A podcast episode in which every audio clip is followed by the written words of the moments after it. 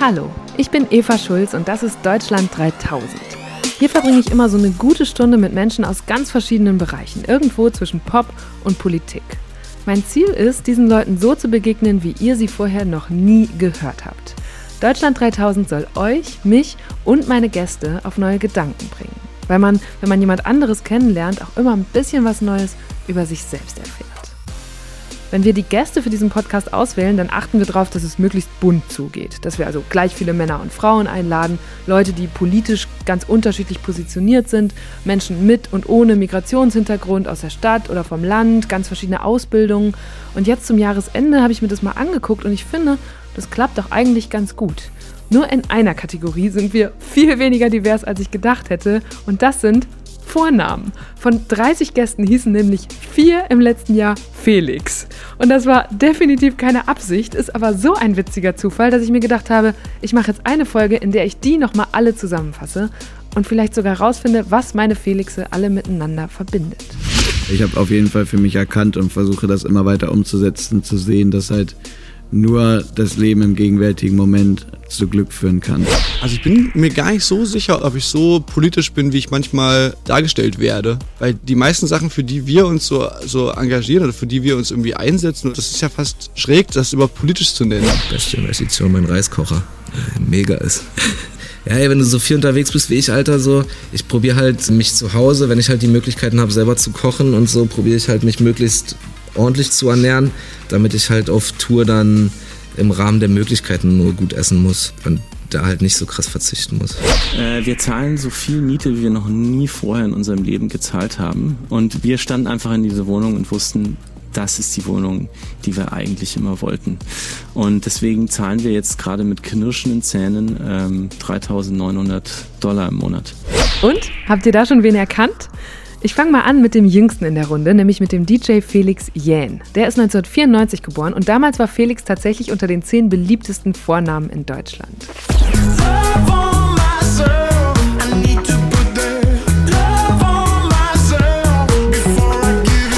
Felix ist einer der erfolgreichsten DJs der Welt, deshalb ist er auch fast ohne Pause auf Reisen. Und vor gar nicht so langer Zeit hatte er sein Coming Out als bisexuell. Ich fand es echt stark, wie offen er darüber spricht, weil das was so Persönliches und Intimes ist, dass man auf keinen Fall von jemandem verlangen sollte, dass der sich dazu öffnet. Das beschäftigt mich auch immer wieder als Interviewerin. Ist es wirklich so wichtig zu wissen, ob jemand jetzt auf Frauen, Männer oder beides steht? Ich finde jedenfalls, niemand sollte darüber öffentlich sprechen müssen. Felix hat mir erzählt, warum er aber trotzdem das Gefühl hatte, dass er irgendwo doch musste. Na, einmal aus dem Grund, dass ich mhm. glaube, dass ich damit einfach vielen helfe und das kriege ich auch regelmäßig gefeedbackt. Ich scanne immer bei Social Media meine Nachrichten, die ich kriege und da sind echt sehr viele bewegende ähm, Nachrichten immer mit dabei.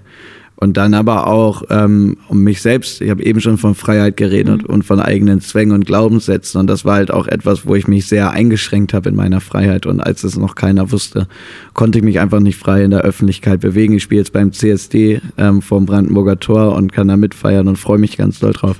Und vor noch zwei Jahren wäre ich niemals zum CSD gegangen, weil ich das Angst gehabt hätte, dass ich dort gesehen würde und äh, gesehen werden würde und darüber dann Leute darauf kommen können, hm, hat der da irgendwie ein Thema mit der Sexualität oder so. Und das war halt einfach ein Geheimnis, was ich hatte, mhm. was meiner Meinung nach einfach auch überhaupt kein Geheimnis sein sollte. Warum? Es gibt keinen Grund dafür, dass das ein Geheimnis ist. Also wir haben 2019 und wir wohnen zum Glück in Deutschland und auch hier müssen wir es nicht beschönigen, aber auch hier gibt es noch Anfeindung und äh, Diskriminierung. Aber im Wesentlichen ähm, sind die meisten damit cool und es ist easy und ich habe auch fast nur positive Erfahrungen gemacht. Und warum soll ich mich selbst einschränken? Warum soll ich ein Geheimnis vor meinen Fans und der Öffentlichkeit haben? Das hat einfach überhaupt gar keinen Sinn mehr für mich ergeben. Ist dein Eindruck, dass Bisexualität auch verstanden wird gesellschaftlich? Ist auf jeden Fall komplizierter, glaube ich, zu verstehen, was ich, was ich aber auch gar kein Übel nehme, weil wir haben auch so ein Schubladendenken antrainiert bekommen von Kindesalter. Ja. Und wir wollen alles immer ganz gerne einordnen. Und ähm, das ist halt noch schwerer einzuordnen, weil ich es ja selbst nicht klar einordnen kann. Das ist ja, das schwankt halt immer mal wieder und ist mal so, mal so. Und ähm, ich möchte mich oder ich kann mich da im Endeffekt nicht festlegen. Und das ist, glaube ich, vielen doch noch schleierhafter. Ja, das, doch, das kann ich nachvollziehen, dass das ein bisschen für konservative Menschen, die da nicht so viel Kontakt mit haben mit dem Thema, kann ich mir schon vorstellen, dass es ein bisschen schwieriger zu verstehen ist. Ich äh, habe mich auch gefragt, was, also was antwortest du Menschen, die sagen, hä, Felix, du kannst dich doch jetzt entscheiden. So, ja, von mir aus, dann steh auf Männer, aber entscheid dich doch mal. Das äh, habe ich so auch in der, so in Kommentaren oder als in, darüber gesprochen wurde, über dein Outing, da kam Voll, das, das ist ein Riesenthema, selbst in der LGBT-Community, dass dann bisexuelle Menschen auch oft von, von Schwulen oder Lesbischen dann angefeindet werden, in dem Sinne, von wegen, ja, ihr könnt euch doch nur nicht entscheiden und jetzt committet euch doch mal und entweder ihr seid ein Teil von uns oder nicht, aber es ist halt total albern. Ähm, also das ist echt schon fast traurig, wenn dann halt innerhalb der Community Menschen, die eigentlich alle ein sehr ähnliches Thema haben, sich untereinander dann noch anfeinden. Ähm, das ist halt albern. Ist es auf dem Kaff schwieriger, anders zu sein? Ja, es war für mich auf jeden Fall schwieriger. Kann jeder wieder anders mit umgehen, mhm. kann auch, könnte auch argumentieren, dass es ein geschützter kleiner Rahmen ist und dadurch vielleicht einfacher.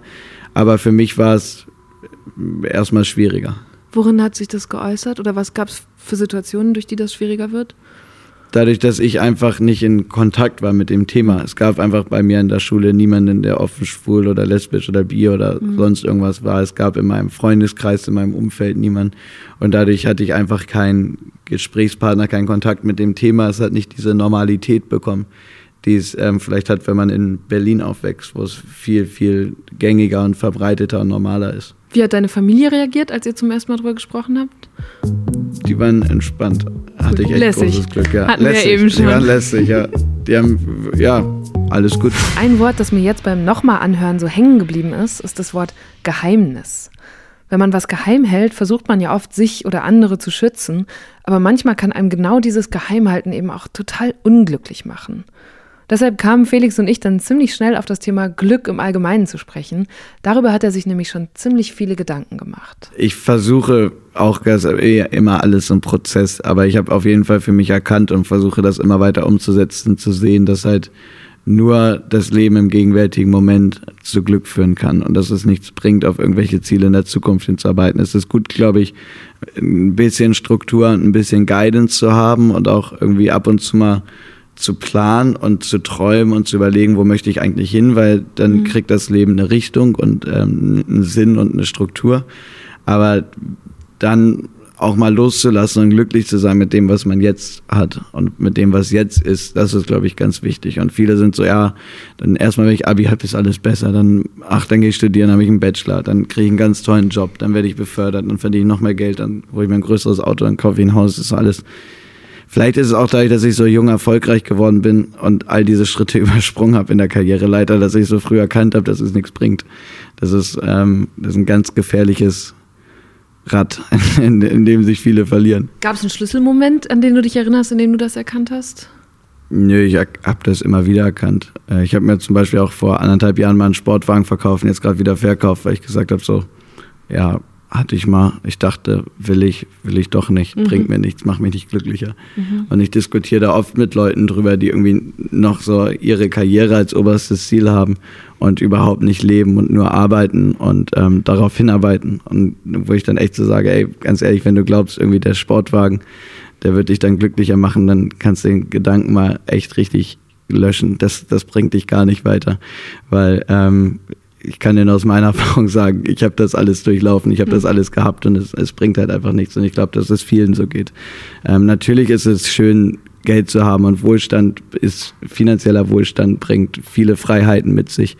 Und ähm, es kann auch Spaß machen, mit einem Sportwagen rumzucruisen, aber es macht halt auch nur Spaß, wenn man eh schon gut drauf ist. Und ich glaube, Geld und ähm, beruflicher Erfolg in dem Sinne ähm, beeinflusst das Glück nicht am Ende. Aber trotzdem spielst du noch drei Gigs an einem Tag, hast du eben gesagt. Ja, aber das mache ich wiederum, jetzt, jetzt wird's kompliziert.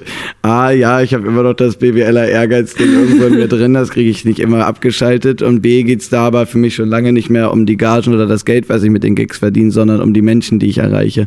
Und ähm, mein Sinn, den ich mein Leben gegeben habe, ist es über meine Musik und über meine ähm, Plattform viele Menschen zu erreichen und zu inspirieren und die Antworten, die ich für mich gefunden habe, die so gut funktionieren, zu teilen.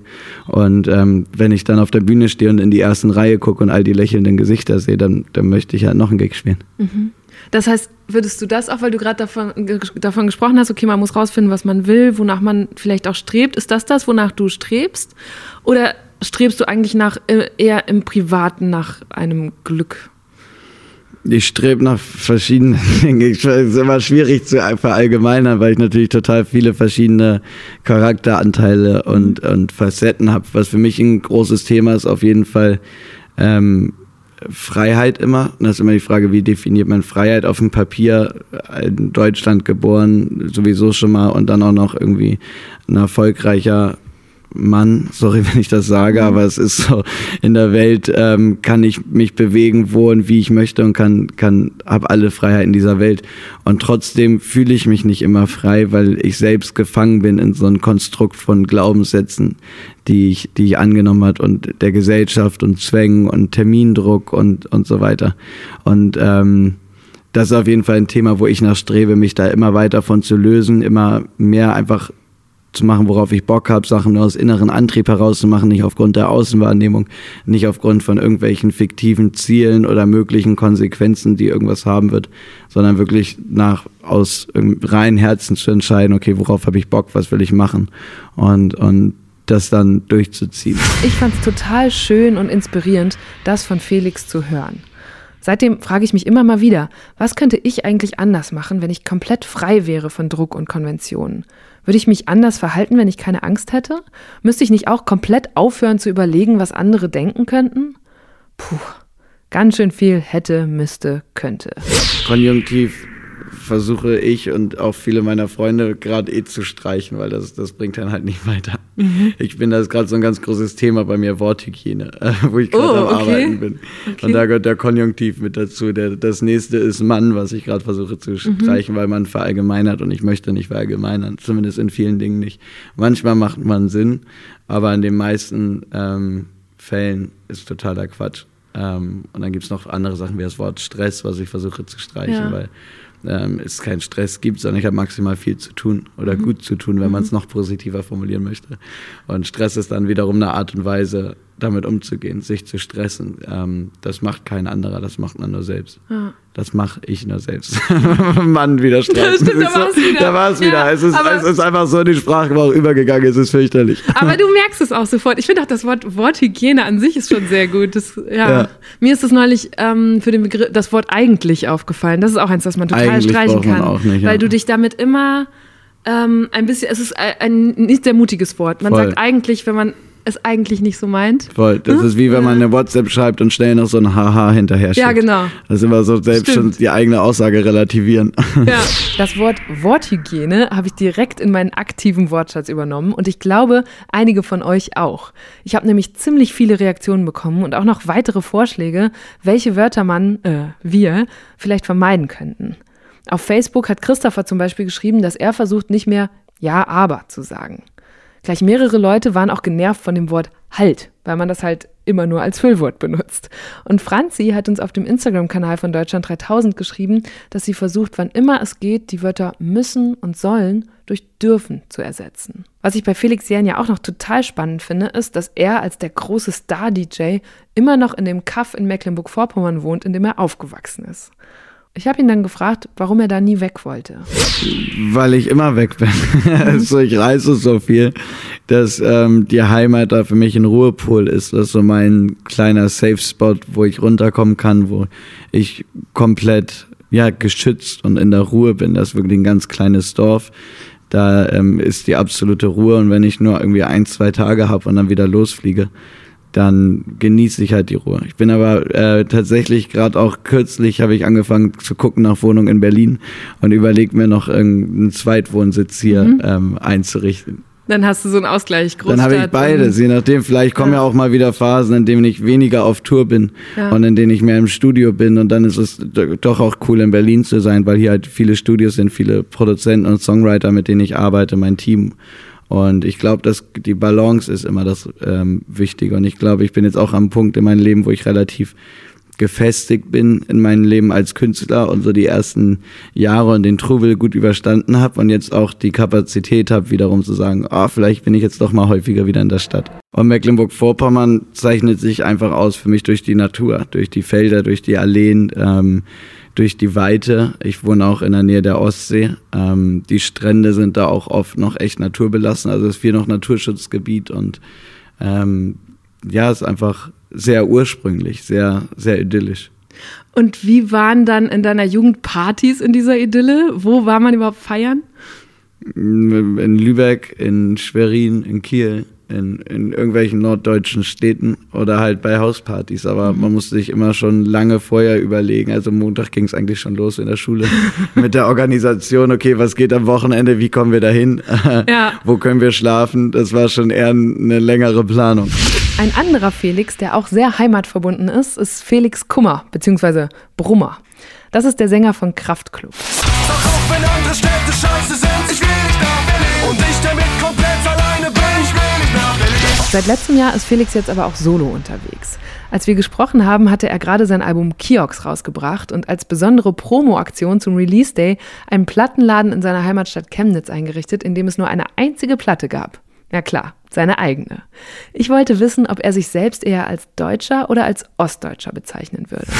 Ich sehe mich exakt als keins von beiden. Also so, ich, mir ist das natürlich klar, dass ich einen deutschen Pass habe und so, aber ich, ähm, ich identifiziere mich nicht mit, mit ähm, mit dem Land oder mit dem oder mit dem äh, Osten des Landes oder so, ähm, so eine, also, dass ich so sagen würde, ich bin, wenn überhaupt, dann dann habe ich irgendwie über die über über mein Leben hinweg so eine so eine bisschen weirde Verbundenheit mit meiner Stadt so aufgebaut. Das ist so ein so ein so ein kleines bisschen trot, trotziger Lokalstolz vielleicht. Mhm. Äh, weil das halt nie so eine besonders coole Stadt war und das irgendwie wir immer ganz lustig fanden, dass wir halt gesagt haben, ja, na und, dann kommen wir halt aus einer uncoolen Stadt, aber ähm, wir sind trotzdem noch cooler als du, yo. So. Also das, war immer so ein bisschen, so ein bisschen so die, der, der Ansatz, den man äh, gedacht hat, wenn, wenn Leute so einen harten geschoben haben auf, auf, auf die Stadt, äh, aus der sie kommen. Ich war sogar auch schon mal für den Podcast in Chemnitz. Wirklich? Und es ärgert mich total, weil ich wäre auch total gerne für dich wieder dahin gekommen. Wir haben unsere Kalender nicht zusammenbekommen. Ähm, ich war da, weil ich dort Justin Sonder interviewt habe, der ein Holocaust-Überlebender ist, ja, der in Chemnitz ja, lebt. Ja. Und ich weiß noch, dass ich damals abends angekommen bin, erstmal überrascht war, dass ich nicht mit dem ICE dahin fahren konnte. Das ist unfassbar, ne? ja. Es ist die größte Stadt, die keinen, ähm, die keinen ICE-Anschluss hat. Genau, da, also da, da, wenn man über Chemnitz liest, heißt es auch immer, ja, in dem Moment sind sie wirklich abgehängt. Dann war es nachts, es hat geschüttet und ich dachte, okay, jetzt brauche ich irgendwie ein Taxi. Ich habe kein Taxi bekommen, zumindest sehr lange. Ich stand so eine halbe Stunde im Regen, bis ich jemanden erreicht habe und dachte so, wow, ich verstehe, dass was da für ein Bild gezeichnet wurde, wo ich immer schon vorsichtig bin, wenn ich denke, ja, manchmal suchen Journalisten und Journalistinnen sich auch Bilder oder wollen irgendwie eine Stadt so und so haben. Und da habe ich es dann so ein bisschen erlebt und gedacht, shit. Ja, ja, ja, das war Fall. schon. Ja, hart. also dieses, dieses, ähm, aber es sind natürlich auch wirklich so zwei Themen, die, die jeder Chemnitzer äh, kennt. Dieses äh, Taxi nachts und, äh, und die ECE-Anbindung ist auch so ein Running Gag seit 20 mhm. Jahren. Ähm, ja, also auf jeden Fall, klar, das, das ist natürlich dann so sehr, sehr äh, das äh, Holz, Holzhammermäßige abgehängt sein, aber so, ja, so fühlt sich das halt manchmal auch da an. So. Und warum bist du immer noch da? Ja, na, weil das eben nicht alles ist, ne? Weil, weil, weil diese, ähm, diese ECE-Anbindung natürlich was ist, was, was, was ich äh, mir absolut wünsche, was mein Leben absolut äh, verbessern würde. Aber äh, wenn man das halt irgendwie drei, vier Mal mit diesem Hogwarts Express gefahren ist, der, der da irgendwie nach Leipzig fährt, dann ist das halt auch nicht mehr so schlimm. Und man hat sich dann dran gewöhnt und ist mir dann auch irgendwie, ähm, also weißt du, das ist, das ist jetzt nicht so da, da, danach, ähm, davon mache ich jetzt nicht abhängig, wo ich, wo ich lebe, mhm. weil dann doch relativ viele Sachen für, für Chemnitz sprechen. Vor allen Dingen natürlich mein, mein Umfeld, meine Freunde, meine Freundinnen, mein, mein, meine Familie, das Netzwerk, was wir da so haben, diese ganzen schönen, schönen ähm, Läden, die es gibt. Also diese ganzen Sachen, die halt eine Stadt für jeden anderen ja auch überall ja. sonst ja auch lebenswert machen. Ähm, und ob man es glaubt oder nicht, die gibt's auch in Chemnitz. und äh, ja, manchmal hat man so das Gefühl, dass man das so äh, vielleicht nochmal rausstellen muss und sagen so, hey, hier, also ich, ich lebe nicht hier äh, als als äh, sozialen Auftrag oder, oder weil ich denke. Ja, das, manchmal entsteht dieser Eindruck, dass ihr da wohnt wie so ein Statement. Genau, und das ist ja überhaupt nicht so. Das, das, das fing ja alles an damit, dass wir, dass wir da, dass wir da blieben, nicht aus ähm, Mensch, das ist, das ist bestimmt total das coole Image, in Chemnitz zu wohnen. Also ne, im Gegenteil, äh, sondern das war einfach, wir hatten, wir hatten uns ja, wir hatten uns ja auf ein langes Leben als darbende Indie-Musiker eingestellt. So, ne? Also das kann ja keiner ahnen, dass man, dass man da wirklich dann irgendwie berühmt wird. So, das, aber das, was wir wollten, war, war Kunst machen und, und, äh, und dafür braucht man, so wie jeder andere auch, dafür braucht man in allererster Linie ein Atelier oder halt bei uns in unserem mhm. Fall einen Proberaum ähm, und halt bezahlbaren Wohnraum. Und beides gibt's halt in Chemnitz wie, wie Sand am Meer. So. Ja, also und, und einer eben, der wenigen Orte in Deutschland. Genau, und eben viel mehr als in anderen, anderen Städten. Ja. So, ne? Also da, da hätten wir uns von einem ICE-Anschluss in Hamburg nichts kaufen können. So, da, da, da ist man natürlich super schnell da und super schnell weg, aber wenn du dir das ICE-Ticket nicht leisten kannst, dann bringt dir das ja auch nichts. Mhm. Was wäre, wenn ich das geschafft hätte und wir uns in Chemnitz getroffen hätten, so ein Ort, den du mir gezeigt hättest? Hm, das kommt ein bisschen auf den Wochentag drauf an. Wann warst du denn da? Ähm, also als ich Justin besucht habe, war es unter der Woche ein, ein Mittag. Da Okay. habe ich das Altenheim von ihm kennengelernt und die Bibliothek dort. Ich weiß nicht, an welchem Tag wäre es gut. Das wäre Ähm. so ein Ort, der dir jetzt gerade in den Kopf kommt. Es gibt so verschiedene, verschiedene ähm, Abend, Abendgestaltungsmöglichkeiten. Mittwoch ist so ein bisschen ein klassischer Ausgehtag in Chemnitz. Mittwoch. Ja.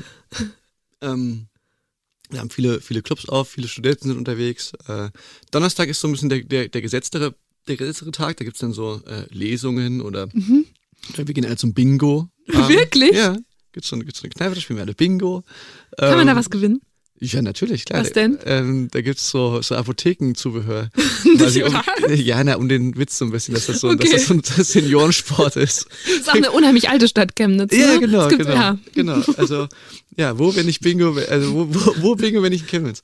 Ähm, und dann am Wochenende halt gibt's halt eine Menge. Also, das ist ja tatsächlich so, dass äh, für die Größe der Stadt und für die, für die demografische, ähm, äh, wie sagt man, ähm, Mische. So? Mische. Ja. So gibt's halt eine unglaublich vitale Subkultur und und viele Clubs, viele Konzertlocations. Ist äh, da passiert viel. So also dann Wochenende kann man sich treiben lassen. Clubs und Bars der Stadt. Äh, muss man natürlich ein bisschen finden. Das, das ist halt ein Chemnitz. ja, man das braucht halt, wahrscheinlich so einen Führer. ja, genau. Weil das, weil das Problem ist immer, dass du, dass du in dieser in dieser Stadt äh, das sind wie so kleine Inseln. So, du hast nicht diese, wie es in anderen Städten gibt, so so, so schöne, so schöne ähm, Fußgängerzonen, wo einfach so eine Bar Alle, an die ganze genau, Straße voll und ist alles voller und, Leute und ja, so. Das alles gibt's halt da nicht so richtig. Mhm. So, da, du musst durch durch lange Strecken Dunkelheit fahren, um dann an so einen leuchtenden Ort zu kommen. 2018 hat Felix zusammen mit einem ganzen Haufen Musikerkollegen dafür gesorgt, dass Chemnitz wieder einer von diesen leuchtenden Orten wurde. Nach den rechtsextremen Ausschreitungen, die da im Sommer passiert waren, haben sie das Wir sind mehr Konzert organisiert, zu dem über 60.000 Menschen kamen. Sowieso bezieht Felix immer wieder lautstark Stellung zu politischen Themen. Und deshalb fand ich bei ihm auch eine Frage interessant, die ich bei Deutschland 3000 ja eh ziemlich oft stelle, nämlich, was hat dich politisiert? Also ich bin mir gar nicht so sicher, ob ich, ob ich so, ob ich so politisch bin, wie ich manchmal ähm, dargestellt werde. Äh, weil die meisten Sachen, für die wir uns so, so engagieren oder für die wir uns irgendwie einsetzen oder die, ähm, ne, wenn wir irgendwie diese Wir sind mehr Geschichten oder äh, so, das, das sind alles eigentlich ja, also das ist ja fast schräg, das überhaupt politisch zu nennen. So, also das, das sind ja Sachen irgendwie im Grunde genommen sind das Sachen, die im Grundgesetz so festgeschrieben. Also das ist ja jetzt keine keine sonderlich linke Meinung zu sagen, ey Leute auf der auf der Straße irgendwie ähm, hinterherzurennen und die verkloppen zu wollen ähm, aufgrund deren auf der, aufgrund deren Hautfarbe. Das ist jetzt keine linke Position oder keine sonderlich politische ähm, Einstellung. Von daher, also wir hatten natürlich in der ähm, in der Schule waren wir waren wir äh, in Auschwitz und das hat und also als Achtklässler oder so und das hat natürlich viel äh, gemacht. So dass das ähm, das hat schon nachhaltig Spuren hinterlassen so in so wenn man so dann drüber nachdenkt. Ah okay krass. Äh, wie kam das denn? Also ne, also das ist schon kann ich jedem nur nur nur empfehlen sich also mal, wenn man die Möglichkeit hat, auch mit einem Zeit, Zeitzeugen zu reden, ähm, das zu machen, das ist echt nochmal was, also da kommt man nochmal auf komplett andere ähm, Gedanken in dieser Hinsicht. Du sagst also, das gab es irgendwie schon immer, du hast das in deinem Alltag auch erlebt. Jetzt gibt es manchmal Politiker, die tun ganz überrascht und sagen, huch, ähm, äh, gibt es ja doch nicht oder nicht nur in Dresden, wie du es gerade beschrieben hast. Ja. Regt dich das auf? Ja, also es regt mich schon ein Stück weit auf, äh, dass quasi ähm, jetzt so eine so eine Mitte der Gesellschaft äh, äh, da wird so na, na, nach der verlangt so ne und auf einmal sollen mal sich alle wieder ähm, auf ihre auf ihre auf ihre demokratische ähm, äh, äh, Stellfläche stellen und sagen so, hey, hier, dafür stehen wir ein und so. Und, und, und 30 Jahre lang hat, hat quasi die CDU, und das kann man auch so sagen, wie es ist, weil es war eben durchgehend die, die CDU, die da irgendwie an der, an, der, an der Macht war, die haben sich einfach ähm, sehr darauf konzentriert, den, den Feind und, und den, den politischen Gegner immer links zu zeichnen und da zu sagen, ey, da kommt die große Gefahr her. Ähm, das ist einfach äh, die, die, da muss man tierisch aufpassen, hier die ganzen linksextremen Strukturen und so. Und dann stellt sich raus, und das wusste man aber eigentlich ja, und gerade wenn du ein Politiker bist, ähm, wird dir das ja klar gewesen sein, äh, die Dimensionen, die sind einfach super unterschiedlich. Also das ist schon ziemlich krass, dass das so lange so, ähm, da so die Augen vor verschlossen wurden. Und, äh, und da jetzt plötzlich zu sagen, so, Mensch, hoppala, äh, wie konnte das denn passieren? Äh, das finde ich dann manchmal so ein bisschen schwierig. Und auch da, ähm, was ich vorhin meinte, dieses, so, wenn, wenn ich da als Künstler dann so in die Verantwortung genommen werde, wo ich mir denke, so, yo, Alter, das war äh, so ein bisschen euer Job, die letzten 30 Jahre lang und plötzlich soll ich jetzt quasi mich jetzt hier mal ganz klar positionieren und mal irgendwie ähm, mal, mal, mal Flagge bekennen, wo, wo unser äh, Ministerpräsident noch ein halbes Jahr vorher noch irgendwie gesagt hat, dass er, dass er, ähm, wo wir auf der Demo gespielt haben, da musste er sich schleunigst verlassen, weil mit irgendwie Linksextremen, mhm. da will er nicht, weißt du, wo ich denke so, Alter, Jünger, Alter. Also, ne, wenn, wenn, wenn wir für dich quasi das Linksextremste sind, also schon so linksextrem, dass wir quasi nicht mehr auf, äh, im, im, demokratischen Spektrum äh, uns befinden, mhm. dann musst du dich echt nicht wundern darüber, wie weit die Gesellschaft nach rechts gerückt ist. Diesen Vorwurf an die CDU habe ich ein paar Wochen später Philipp Amthor vorgespielt. Den habe ich ja auch hier für den Podcast getroffen. Er sitzt für die CDU im Bundestag und kommt selbst auch aus Ostdeutschland. Und das war seine Reaktion. Das ist der Musiker Felix Kummer von der Band Kraftklub ähm, der sich also darüber beschwert, dass gerade konservative Parteien immer Rechts- und Linksextremismus so in eine Kiste werfen. Ja, die gehören auch in eine Kiste, nämlich in den Verfassungsschutzbericht, weil beides ist ein Problem. So, und äh, das gegeneinander aufzuwiegen, ist völlig falsch.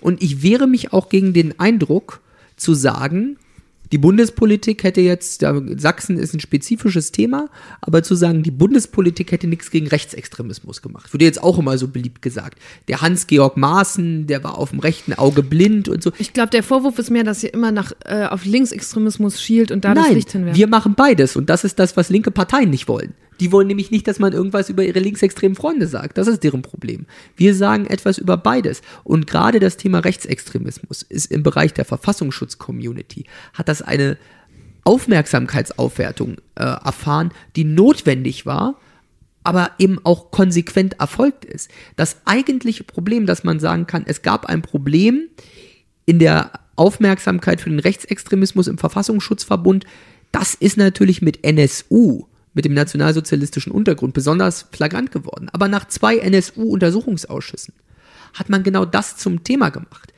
die Rechts- und die Linksextremismusabteilung, die mal eine waren im Bundesamt für Verfassungsschutz, wurden aufgeteilt. Es gibt, gab eine neue Abteilung ähm, für, den, für den Rechtsextremismus, die sich spezifisch damit beschäftigt. Mhm. Es ist gelungen, dann an vielen Stellen im gemeinsamen Terrorabwehrzentrum und im gemeinsamen Extremismuszentrum den Austausch von Informationen über Gefährder zu verbessern. Es wurden viele einzelne, ähm, viele einzelne Verbote verhängt gegen Organisationen rechts und links. Und ich kann nur davor warnen, das gegeneinander aufzuwiegen. Und das ist nämlich eine Tendenz, die jetzt in, in von linken Parteien zu beobachten ist. Und ich finde das unter aller, also ich, ich finde es völlig inakzeptabel zu sagen, ja, jetzt gab es die schlimmen Taten durch den Rechtsextremismus. Halle, jetzt gab es den Fall mit Walter Lübcke in Hessen. Katastrophal. Schlimme Taten. Aber das zu nutzen, um auch nur irgendeine linksextremistische Sache zu rechtfertigen, zu sagen, da müsst ihr jetzt nicht so genau hingucken, das funktioniert nicht. Okay, und zurück zu Felix und Chemnitz. Ich kann mir vorstellen, dass so ein Unionspolitiker sich halt denkt, oh Mist, ich habe da nicht mehr den Überblick, wo verwischen meine Wähler mit denen, die du als rechtsextrem einstufen würdest oder zumindest äh, stärker in diesem rechten Lager und dass er sich deshalb eben genau nicht traut, sich da klar zu positionieren, weil er Angst hat, dann selbst die, die er noch kriegen könnte, zu verprellen. Ja. Oder so, oder? Oder wie erklärst du dir das, dass sie da nicht deutlicher geworden sind? Ich, Oder sehen sie es wirklich einfach? Nee, ich habe ich hab einfach das Gefühl, dass das im, weißt du, Sachsen, Sachsen ist ein, ist ein Bundesland, dem geht's im ostdeutschen äh, Vergleich gut relativ eigentlich. gut so. Ne? Ja. Ne? Und, das, und ähm, ich glaube einfach, dass, aber das ist auch nur eine Sache, die ich jetzt so denke. Mhm. Äh, äh, ich glaube einfach, dass Rechtsextremismus als hauptsächlich als Imageproblem gesehen wurde. Ähm, dass man einfach sagt, okay, wir brauchen hier Fachkräfte, wir haben hier eine ganz gut funktionierende Wirtschaft und so, ähm, wir brauchen Leute, die, die von außerhalb kommen und ähm, wenn, wenn wir darüber sprechen, dass es hier Rechtsextremismus gibt in dieser Dimension, die es, die es hier gibt, ähm, das ist natürlich nicht unbedingt, äh, nicht unbedingt Werbung, so, ne? Und, ja. und, und, und dann ohne dass da jetzt, ohne dass da jetzt irgendwie Leute am runden Tisch gesagt, gesagt haben, Leute, wir müssen das hier unter den Teppich kennen, aber das ist einfach so eine, so eine grundsätzliche, ähm, so ein grundsätzlicher Vibe, der da, der da einfach herrscht die letzten 30 Jahre lang, wo man einfach sagt, okay, das, dieses Problem lässt sich ja vielleicht auch einfach damit lösen, dass wir einfach sagen, es gibt kein Problem. Und zack, ist es, also weißt du, wenn man das nur als Imageproblem begreift, dann ist es natürlich auch damit gelöst, indem man einfach sagt, ja, existiert nicht. Mhm. Wir malen uns ein anderes Image. Ja. So. Ähm, die sächsische Integrationsministerin Petra Ja. Köpping hat vor kurzem in der Süddeutschen Zeitung gesagt, dass nach der Wende 750.000 Menschen Sachsen verlassen haben und sie sagt, wir haben im Osten eine ganze Generation verloren. Würdest du da zustimmen? Dieses Bild sagt mir was, sozusagen. Dieses, dieses Bild vom da zu leben, wo alle weg wollen. Ähm, dieses Gefühl kenne ich. Ich tatsächlich lebe, also bin in der, ich bin Teil einer Generation, glaube ich, wo jetzt die ersten wieder zurückkommen. Also von, von mir gibt es relativ viele Freunde und, und, ähm, und Teile meiner Familie, die, die wieder zurückgekommen sind, die in Berlin gelebt haben, die in, ähm, in Hamburg gelebt haben und die jetzt wieder zurück nach Chemnitz gezogen sind. Bei Felix Nummer drei ist es genau andersrum. Felix Lobrecht lebt in Berlin und hat das auch immer, bis auf so einen kurzen Abstecher nach Marburg. Was hat er da nochmal gemacht? Ich weiß es gerade nicht mehr. Auf jeden Fall ist er ja einer der beiden Typen, die letztes Jahr Olli Schulz und Jan Böhmermann die Pole Position in den deutschen Podcast-Charts abgeluchst haben. Zusammen mit seinem Kumpel Tommy Schmidt macht Felix gemischtes Hack. Außerdem ist er gefühlt permanent mit seinem Comedy-Programm auf Tour. Und ich glaube, die Folge mit Felix war, außer vielleicht noch die mit Philipp Amthor, die, die am meisten polarisiert hat. Noch nie gingen eure Meinungen so auseinander. Manche Leute meinten, Felix und ich hätten ja überhaupt keine gemeinsame Ebene gefunden. Andere haben unterstellt, wir hätten geflirtet. Die einen fanden ihn mega lässig und unterhaltsam, die anderen wieder pampig und unsympathisch. Für mich beschreibt Felix Lobrecht exakt ein Wort am besten und das habe ich ihm auch direkt am Anfang gesagt. Ich habe, ähm, als ich mich jetzt quasi, als ich dich so ein bisschen mit mir rumgetragen habe, weil ich wusste, dass wir uns treffen, ganz viel über Coolness nachgedacht. Weil wenn man über, über dich spricht, mit anderen Leuten kommt, fällt dieses Wort immer. Aber in ganz anderen Kontexten. Die einen finde ich einfach cool, die anderen sagen, der ist mir zu cool, mit dem würde ich jetzt eher nicht ein Bier trinken. Das hat mich überrascht. Ähm, und ich hatte auch so ein bisschen diesen Moment von, neben Felix Lobrecht wirkt man immer sofort uncool, weil du so Coolness King bist. Das ist so. Weiß ich nicht. Ich weiß es nicht. Ich glaube, es liegt eher daran, dass der Großteil der deutschen Entertainment-Branche ziemlich uncool ist. Oder? Also jetzt so im Berlin-Vergleich bin ich ja, bin ich ja jetzt nicht irgendwie auffallend cool so.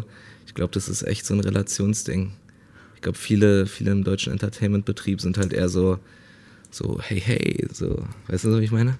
So anbiedernd. Ja, so ein bisschen so. Ich weiß ich nicht so. Ich bin jetzt auch nicht so krasser Konsument und ich habe auch viele Leute kennengelernt, die irgendwie coole Typen sind. So cool ist ja auch immer ein, ein relativ, äh, ist ja kein klar definierter Begriff so. Ja, du bist Aber- so dieses Abziehbild von cool auf eine Art, weil du dich auch so kleidest und so. Ich glaube auch, es gibt dieses vielleicht cool, wie ist jemand so wertemäßig drauf oder. Ach so, verstehe. Ne? Und dann gibt's aber auch noch Ja, du kannst ja auch der übelste, Gucci cool. ja, na, du kannst ja auch der übelste Nerd sein und einfach irgendwie damit irgendwie cool sein. Also ich, das meine ich mit, es gibt keine klare Definition von cool. Ja, ich weiß nicht, Alter, wahrscheinlich am ehesten noch deshalb, weil ich so, ich bin halt mit Hip-Hop aufgewachsen, so hab wie gesagt lang, ge, lang gebreakt und komme halt aus Berlin und so. Da legt man schon, also ich habe immer viel Wert so auf Appearance gelegt und weiß ich nicht. Ich war auch beim Fußball immer so. Ich wollte erst, dass er, dass es cool aussieht und dann das Tor schießen und nicht umgekehrt. Also das heißt, du inszenierst dich so ein bisschen selbst, aber für dich selbst oder wie? Nee, mittlerweile scheint ja, als mach, hättest ich mache so das irgendwann Idee. nicht mehr. so- Ich habe das irgendwann nicht mehr so bewusst gemacht, aber früher habe ich halt schon irgendwie ein bisschen, bisschen drauf geachtet, irgendwie nicht so rumzulaufen wie so ein Opfer oder so. Aber weiß ich nicht. Es klingt auch alles jetzt zu zu forciert. Ich weiß es nicht. Ich, äh, ich probiere eigentlich immer weniger, mich noch in irgendeiner Form zu verstellen. Ist es dir von irgendwem nicht egal, wie du gefunden wirst? Weil ich habe den Eindruck, dass das ganz viel von deiner Coolness, wenn man sie so nennen will, ausmacht, dass dir ziemlich viel egal ist. Ja, es ist mir nicht, vielleicht, vielleicht ist mir nicht, vielleicht ist egal das falsche Wort, aber es ist mir so, also es bringt halt, glaube ich, einfach ab einem gewissen Punkt nichts, irgendwie allen gefallen zu wollen, so. Und äh, vielleicht ist es auch das, was mich zu einigen in einem Entertainment-Betrieb so unterscheidet. So, ich kann auch damit leben, wenn mich mal Leute scheiße finden. Das ist okay für mich.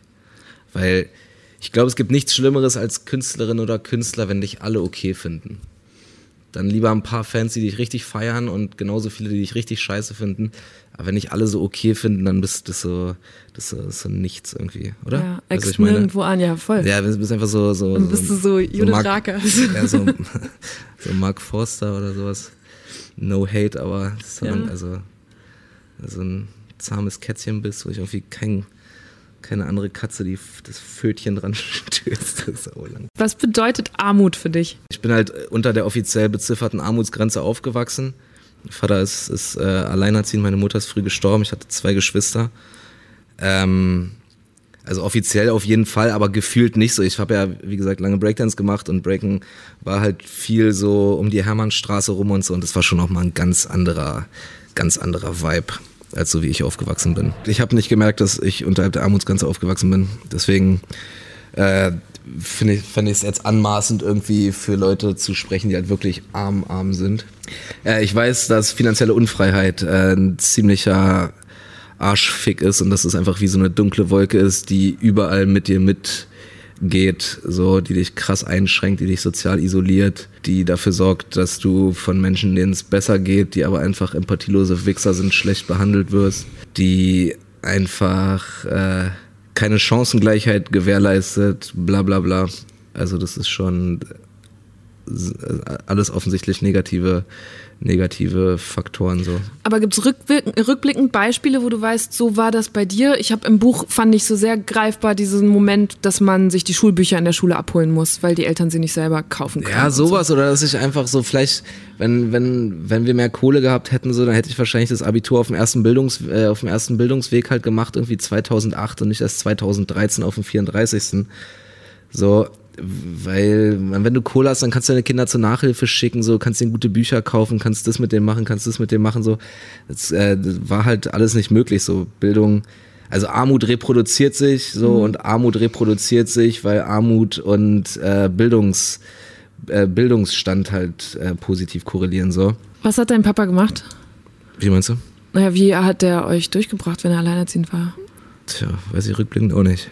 Also er hat nicht, er arbeiten konnte er halt nicht, er hat ja drei kleine Kinder zu Hause. Er hat halt irgendwie Witwenrente bekommen. Ich glaube, irgendeine, ich glaube, meine mittlerweile verstorbene Urgroßoma hatte irgendwie Pension von ihrem Mann bekommen und davon jeden Monat irgendwie was rübergeschickt. Ansonsten halt Kindergeld und Transferleistung. So. Und hast du das mitbekommen? Weil du eben gesagt hast, eigentlich hast du nur Weihnachten mitgekriegt, dass ihr kein Geld habt? Oder wie hat der dafür gesorgt, dass du es nicht mitgekriegt hast? Äh, ich habe das nicht so mitbekommen. Ich habe es immer nur so in Relation zu, ich war dann mal anderthalb Jahre auf dem Gymnasium nach der Grundschule. Irgendwie, da habe ich es halt eher mitbekommen, so wenn irgendwelche anderen halt jede Ferien verreisen oder irgendwelche fetten Geschenke kriegen zu Ostern, einfach so ein Fahrrad zu Ostern oder so eine Scheiße. Oder irgendwelche Markenklamotten tragen, so da war ich halt immer raus.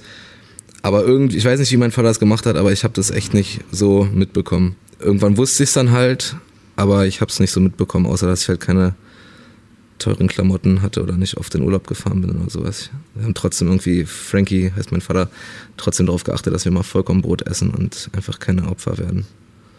So. Was würdest du sagen, hast du von Frankie gelernt? Ja, alles. Tja. Ich könnte es jetzt nicht auf irgendwas runterbrechen, aber ich äh, bewundere den Mann schon sehr einfach für sein, für sein Lebenswerk. So einfach mit so krassen Schick äh, Schicksalsschlägen äh, so umzugehen und irgendwie das Beste immer draus zu machen und über sich hinaus zu wachsen und so. Klingt jetzt alles sehr pathetisch, so ich habe jetzt gar nicht so die praktischen An Anwendungsfelder gerade vor Augen in meinem Alltag. Aber einfach so der, der Vibe irgendwie, würde ich sagen. Und war das immer cool oder warst du in der Pubertät super schwierig? Habt ihr euch viel gezofft? Nee, ich war mega, das, es war mega katastrophal. Eigentlich so fünf, sechs Jahre lang haben wir uns eigentlich nur gestritten und ich sollte andauernd ins Heim kommen und Oh. Sonderschule und pipapo. Wie, aber ist das, ist Heim ist dann was, womit er gedroht hat? Oder Ja, wo? ja. Einfach so, der, der konnte halt nicht mit mir umgehen und ich konnte nicht mit ihm umgehen. Und wir haben uns wirklich nur gestritten und es war auch einfach so in meiner Hochphase des Chaotentums, so zwischen 14 und 8, so von 14 bis 18 oder so. Äh, aber es hat sich dann irgendwann halt alles. So, jetzt mittlerweile sind wir die besten Freunde, wir waren auch vorher die besten Freunde und jetzt halt wieder so seit 10, 12 Jahren. Aber das war, das war echt eine schwierige Phase, weil wir da einfach kein Verständnis füreinander hatten. Hast du noch Kontakt zu den Kumpels von damals? Ist das für die anders ausgegangen? Also ich habe eigentlich nur noch mit einem Kumpel Kontakt, mit dem ich auch aufgewachsen bin. Mit den anderen habe ich irgendwann keinen Kontakt mehr gehabt. Ich glaube, aus vielen ist auch nicht so viel geworden. Ein paar sind irgendwie auf Drogen hängen geblieben, ein paar sind irgendwie auf Alkohol hängen geblieben. Ein paar arbeiten einfach irgendwas, ein paar haben 14 Kinder. Ein paar sind Gangster geworden, ein paar sind einfach so Harzer geworden, ein paar sind einfach Spießer geworden, so ganz, ganz normales, ganz normal. Aber wirklich Kontakt habe ich nur noch mit einem, mit dem bin ich auch noch richtig gut befreundet. Den kenne ich jetzt seit über 20 Jahren wahrscheinlich. Shoutout an Svenny. Den war ich vorgestern erst saufen. Nee, ähm, am Donnerstag, vor drei Tagen. Siehst du deine Freunde oft? Hast du dafür viel Zeit? Geht so, also ich habe halt neue Leute kennengelernt und kenne mittlerweile auch Leute halt überall in Deutschland, dadurch, dass ich so viel unterwegs bin.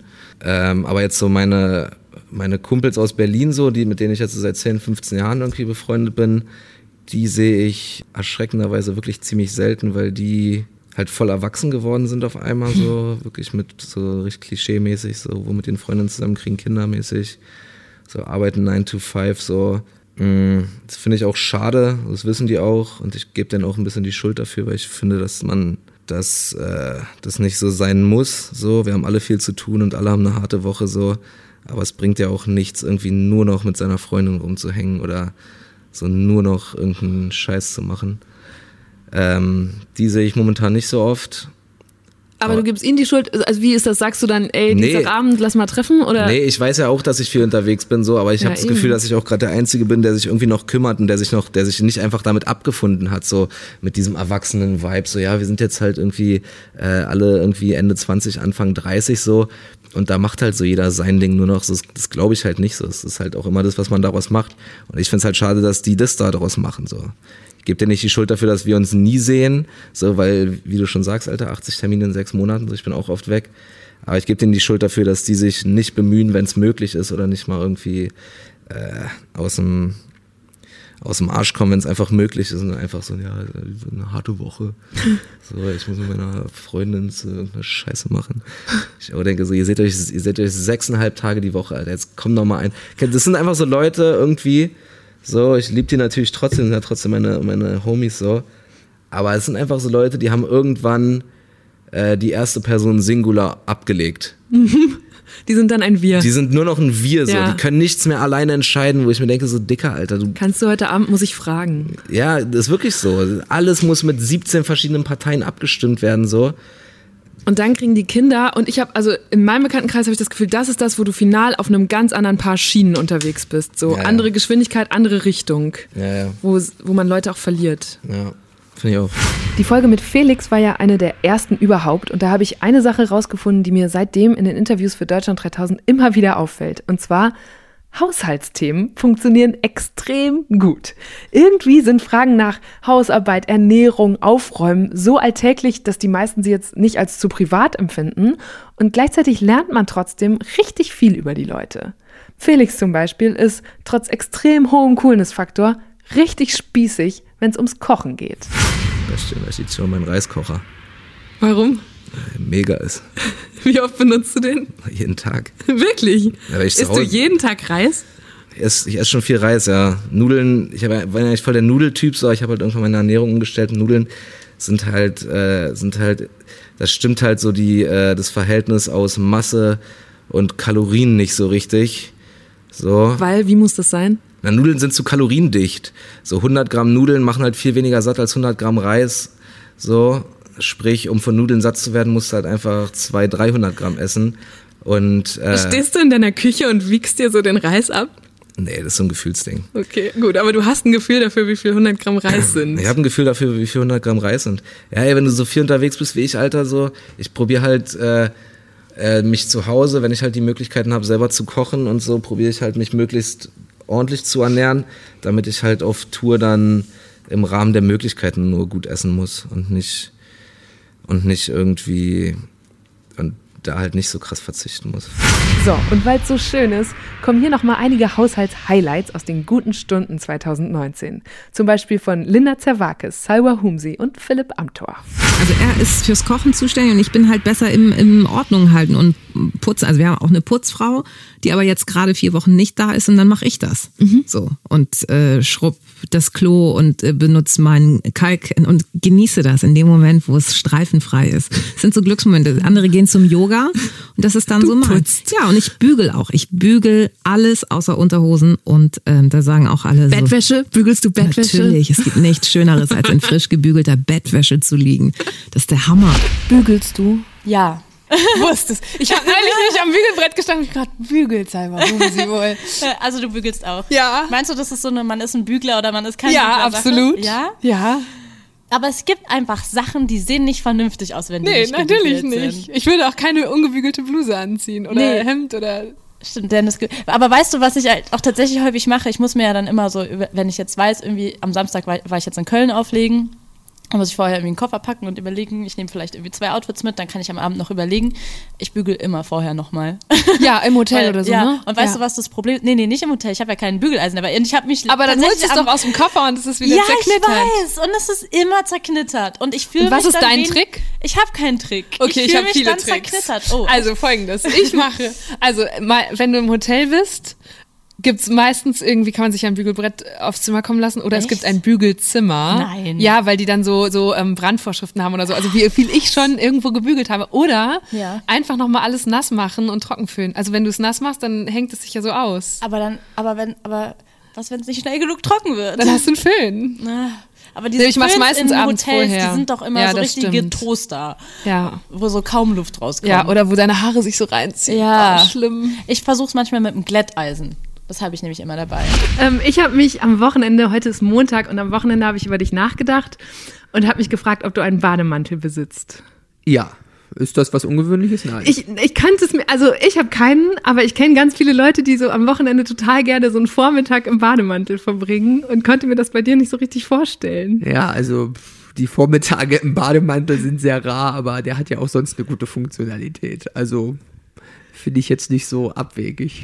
Die gute Stunde, in der es mit Abstand am meisten um Haushaltsthemen ging, war die mit Felix Nummer 4, nämlich Felix Zeltner. Der ist Journalist und lebt mit seiner Frau Christina und seinen beiden kleinen Töchtern in New York City. Und da hat die Familie ein ziemlich verrücktes Experiment gemacht. Die sind nämlich ein Jahr lang jeden Monat in eine neue Wohnung in einem anderen Stadtteil gezogen. Naja, also die Idee war so, wir haben eigentlich, wir hatten eigentlich nur eine Idee. Wir wollen die Stadt sehen. Wir sind schon beide immer viel und gerne gereist. Wir haben, glaube ich, auch so einen kleinen Travel-Bug, also wie nennt man das, so ein Reisefieber in uns drin, dass wir irgendwie einfach ganz viel sehen wollen. Und diese Stadt hier bietet wie eigentlich wie keine andere auch die Möglichkeit, innerhalb der Stadt eine Weltreise zu machen. Also selbst innerhalb von Manhattan kannst du die Kontinente wechseln, indem, indem du zwischen den Neighborhoods äh, wechselst. Das sind oft nur ein paar Blocks voneinander entfernt. Und ähm, ich habe am Anfang gedacht, so ein Jahr durch New York reisen funktioniert so, ich gebe airbnb.com in meinen Browser ein und dann suche ich nach ähm, Wohnungen in allen fünf Stadtteilen. Das war so die einzige Regel, die wir uns gegeben haben. Wollen also in Manhattan, Brooklyn, der Bronx, ähm, Queens und Staten Island, also allen fünf Stadtteilen leben. Und dann buche ich da so zwölf Wohnungen, dann, dann Ja, ist das. Jahr gebongt. Ja, und dann habe ich halt gemerkt, aha, wenn man in New York auf Airbnb eine Wohnung für einen Monat bucht, dann zahlt man irgendwie mal schnell so sechs, sieben, achttausend. äh, das geht leider so nicht. Und ähm, das heißt, wir sind dann erstmal aus dieser naiven Anfangsidee so ein bisschen ins Rudern gekommen, aber äh, und das war letztendlich auch was, was uns dieses Jahr durchgetragen hat und was letztendlich auch in, in, in dem Buch einfach so eine, so eine Lehre geworden ist. Die New Yorker haben uns geholfen. Und der erste, der uns tatsächlich geholfen hat, war ein Freund, der auch uns eine Wohnung besorgt hat. Das war also unser Startpunkt, war nicht, dass wir auf irgendeiner Internetseite oder bei irgendeinem Makler was gefunden haben, sondern unser Startpunkt in dieses ganze crazy Projekt war, dass ein Freund gesagt hat, Hammeridee, während die deutschen Freunde alle gesagt haben, scheiß Idee, hatte er gesagt, äh, Ja. Hammeridee, äh, ich habe eine Wohnung für euch. Und so konnten wir starten, nicht wissend, was da, nichts ahnend, was da noch alles auf uns zukommen würde, wenn wir tatsächlich jeden Monat umziehen wollen. Warum glaubt ihr, waren die Reaktionen so unterschiedlich zwischen den amerikanischen Freunden und Familie und Freunden in Deutschland? Ja, das, ich glaube, das Thema Wohnen ist einfach eine sehr, sehr, äh, da gibt's wirklich, es gibt sehr große Unterschiede daran, wie das wahrgenommen wird. Einen hast du gerade schon genannt. In Deutschland ist einfach das Ziel, dass man einen unbefristeten Mietvertrag hat. Sowas gibt es hier in der Regel nicht. Von schon gar nicht, wenn man irgendwie neuer in die Stadt kommt. Das haben vielleicht Leute, die seit 20, 30, 40 Jahren hier leben. Aber nicht Leute wie wir, die vor ein paar Jahren hergekommen sind. Das ist schon mal der erste Unterschied. Der zweite Unterschied ist, Amerikaner sind auch aufgrund der Größe ihres Landes sehr viel mobiler als Deutsche oder Mittelwesteuropäer. Also auch statistisch gesehen, so ein Ami zieht ungefähr ein Dutzend Mal um in seinem Leben. Bei Westeuropäer, Mitteleuropäer ist das höchstens die Hälfte. Also auch da gibt's, was so die Mobilität angeht, gibt's Riesenunterschiede. Und dann ähm, äh, glaube ich, ist es schon auch was, was dann auf die Mentalität sich auswirkt. Ich glaube wirklich, dass Deutsche etwas unflexibler sind und etwas traditioneller, wenn es darum geht, zu leben, als Amerikaner das in der Regel sind. Und das alles zusammengenommen ähm, hat dann dazu geführt, dass sehr viele Reaktionen aus Deutschland waren so, warum macht ihr das? Was soll das? Was tut ihr dem Kind an? Wenn das, also die klassische Satz, ne, wenn das alle machen würden. Ähm, und äh, da war erstmal nicht so viel Begeisterung, vor allem natürlich auch bei unseren Eltern, die sich wirklich Sorgen um uns gemacht haben und um unseren Zustand. Ähm, und hier die Reaktionen waren einfach von Anfang an, muss man ehrlicherweise sagen, total begeistert und positiv. Und ähm, äh, das war natürlich auch für uns eine interessante Lehre, weil wenn du hier lebst als als als Immigrant ähm, aus einem anderen Land, dann vergleichst du natürlich auch ständig und machst dir Gedanken darüber, was bringst du aus deiner anderen Kultur mit und ähm, wie sind eigentlich die Leute zu Hause im Vergleich zu hier. Und das war schon ein Punkt, wo wir gemerkt haben, hey, da ticken echt beide Länder, beide Kulturen komplett unterschiedlich. Über diese Unterschiede haben Felix und Christina auch ein Buch geschrieben. Stadtnomaden heißt das und ist voller witziger Geschichten über ihr Umzugsjahr. Inzwischen leben die beiden mit ihren Kindern auch wieder in einer festen Wohnung. Da wurde mir allerdings kurz ganz anders, als sie verraten haben, wie viel Miete sie bezahlen. Äh, wir zahlen so viel Miete, wie wir noch nie vorher in unserem Leben gezahlt haben. Ähm, also nicht erschrecken. Wir haben also uns in diese Wohnung äh, Stantepede verliebt. Wir waren nach 14 Wohnungen, war es ja dann am Ende des Jahres, ähm, sehr genau, ist wie Speeddating, ne? Also wenn du so 14 Dates hattest, weißt du danach schon ziemlich genau so, was du willst, glaube ich. Und wir standen einfach in dieser Wohnung und wussten, das ist die Wohnung, die wir eigentlich immer wollten. Und deswegen zahlen wir jetzt gerade mit knirschenden Zähnen ähm, und äh, zusammengezwickten Backen äh, 3.900 Dollar im Monat. Was aber für New York immer noch ähm, nicht so wahnsinnig Gerade- ist. Ne? Also die durchschnittliche Einzimmerwohnung Ja. kostet hier 3.500 in Manhattan und wir haben äh, immerhin zwei Schlafzimmer und auch zwei Badezimmer und so. Also es ist wirklich, ähm, wenn wir sozusagen hier Leuten davon Ja. erzählen, sind die so, ah echt, das ist ja ein guter Deal für da, wo Gerade hat wieder jemand zu mir gesagt, boah, Schnäppchen. Ich war so, na, also Schnäppchen, das sieht für mich ein bisschen anders aus. Aber äh, klar, wir haben zum Beispiel keinen Aufzug. Wir sind im deutschen Logik, ist der vierte Stock? Nee, ja. Ähm, äh, und äh, da, dass da kein Aufzug ist, nimmt zum Beispiel dem Vermieter schon hunderte Dollars weg. Also der, sagen wir mal, da gibt's jetzt schon so den typischen Amerikaner, wenn man, wenn du sagst, wie sieht, wie sucht der typische Amerikaner in seinen 30ern, 40ern in New York eine Wohnung aus? Der sucht die in der Regel nach sogenannten Amenities aus, also nach den Dingen, die ihm als Komfort zu dem eigentlichen Lebensraum hinzugefügt werden. Also gibt's da einen Aufzug? Gibt's da ein Fitnessstudio in, äh, im, im, im Gebäude? Gibt's da vielleicht eine Dachterrasse? Gibt's da vielleicht einen Swimmingpool? Und das sind, das sind alles Sachen, für die die Leute hier bereit sind, super viel extra zu zahlen. Natürlich auch für Personal. Also ganz viele der großen Wohnhäuser hier haben ja sogenannte Doormen, die dann unten im Foyer nicht nur die Tür auf und zu machen oder eine Rezeption bekleiden, sondern die auch Post entgegennehmen, die alle bei Namen kennen, die Kinder auf Kinder kurz aufpassen, auf Hunde, äh, die Aber das also ist die ja so Teil so des Lebens, die du alle mitbezahlst. Aber ja, aber das ist halt der Luxus, der, der hier- sich hier geleistet wird und nach dem hier immer mehr Menschen streben. Das ist wirklich ein Luxus, der für viele hier jeden Tag Alltag ist. Und wie machen das normale Menschen in dieser Stadt? Also wie überlebt denn die Arbeiterklasse da? Die, die Leute, die die Stadt ja oft auch am Laufen halten, was kriegt ihr da mit? Ja, ist eine gute Frage. Also vor allem, weil hier ungefähr die Hälfte auch unter, ähm, also unter der äh, Minimum Wage äh, lebt, also, also Mindestlohn, ja. unter dem Mindestlohn verdient. Und ähm, die wirklich meistens, also ein Großteil davon wohnt entweder in ähm, Public Housing, also in öffentlichen Sozialwohnungen sozusagen, oder äh, ganz am Rand der Stadt.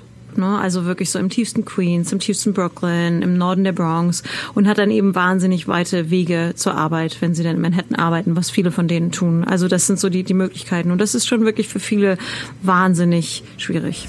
Apropos schwierig. Die Beziehung von Christina und Felix hält wahrscheinlich nur deshalb noch so gut, weil Felix mal eine Begegnung mit einem ganz bestimmten Hollywood-Schauspieler hatte. Beziehungsweise, nee, inzwischen sogar zwei Begegnungen. Vor einigen Jahren wurde mir eben ähm, aus Deutschland ähm, ein Auftrag zugesprochen. Ich sollte also ähm, ein großes Interview mit Ethan Hawke führen, dem Schauspieler. Und dann hat er gesagt, äh, Interview machen wir am besten beim Mittagessen.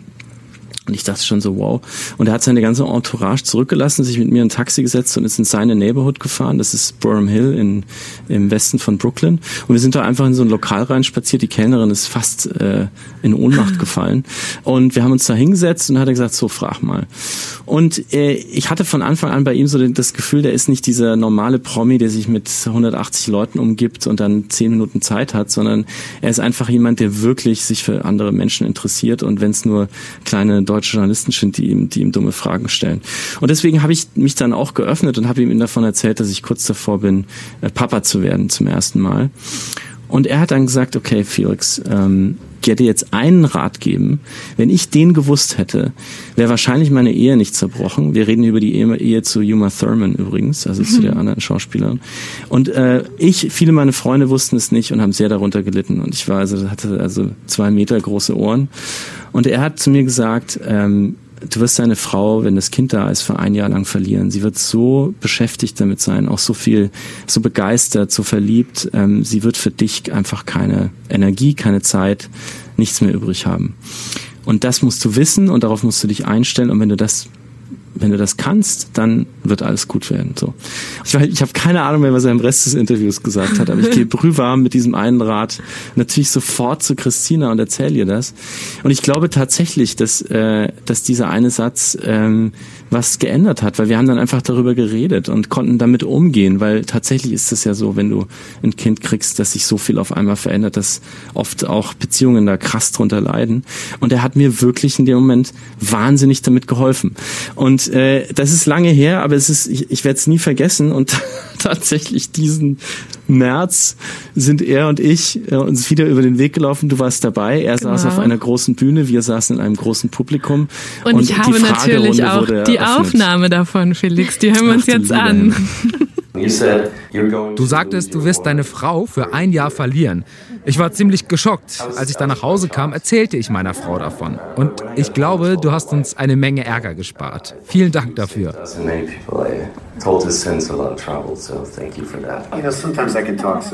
Ach, manchmal kann ich ein bisschen hart sein. Ich dachte, wir würden uns nie wiedersehen.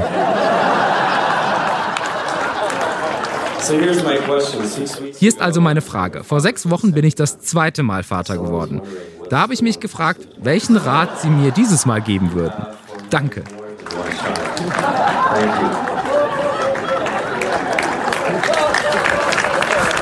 Wie hat sich das angefühlt damals? Ich weiß noch, ich glaube, der ganze Saal war sturzverliebt, zumindest in die Situation. Ja, mir ist jetzt aufgefallen, meine Stimme wird irgendwie eine Oktave tiefer, glaube ich, weil ich so aufgeregt war. Äh, ich habe gesehen, wie er wirklich gekämpft hat mit der Antwort, weil ich glaube, diesen Satz, den hatte er nicht mehr auf der Pfanne und äh, der Ja, stimmte. Und ich, wir waren ja auch richtig, also wir waren ja zusammen da. Weißt du noch, dass ich dich überredet habe, da hinzugehen, weil ich das so spannend fand, dass ihr euch nochmal treffen könntet. Und dann hat er ja wirklich erstmal so den Kopf in die Hände gestützt und richtig lange nachgedacht, bevor er überhaupt was gesagt hat. Also du bist schuld, auf jeden Fall. Ähm, ich hätte es nie gemacht, wenn du nicht gesagt hättest, mach doch, geh doch nach vorne.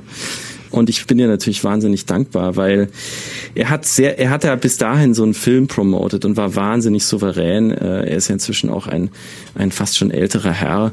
Und äh, er ist durch diese Frage richtig aus dem Konzept gekommen. Ja, das und er ist hat dann, wirklich. er hat sehr viel dann gesagt, so unzusammenhängende Satzfetzen, in denen aber, glaube ich, ganz viel drin steckte. Es ist eine tolle Möglichkeit, eine starke Bindung zu deinem ersten Kind aufzubauen. Du kannst ihm dabei helfen, eine Schwester oder ein Bruder zu werden. Und es ist eine gute Chance, als Vater zu wachsen und mehr Verantwortung zu übernehmen. And carry more weight. And really to make sure you spend time Und nehmt euch Zeit füreinander, denn Kinder ziehen viel Energie, aber sie wollen, dass ihr auf eure Beziehung achtet. Sie können das nicht für euch machen. Ihr müsst das für euch tun. you have to do that for yourself. Christina, jetzt musst du vielleicht sagen, was, was haben diese Ratschläge, die Felix dann immer so mitgebracht hat von Ethan Hawke mit dir und euch gemacht? Ja, ich kann nur sagen, Ethan Hawke, ein sehr, sehr, sehr, sehr kluger Mann. danke, Ethan Hawke. Und danke, Eva. Und danke dir. Und danke Felix. Das war nämlich der vierte und vorerst wohl auch letzte Felix hier bei Deutschland 3000. Oder fallen euch noch mehr Felixe ein, die ich unbedingt mal einladen sollte? Dann schreibt mir. Ich bin Eva Schulz. Ihr findet mich und Deutschland 3000 bei Facebook, Instagram und natürlich überall, wo es Podcasts gibt. Bis dahin, macht's gut. Deutschland 3000 ist ein Podcast von 1 Live. Bremen Next. Das Ding. Fritz vom RBB. MDR Sputnik. Enjoy. Puls. UFM. Unser Ding und Funk.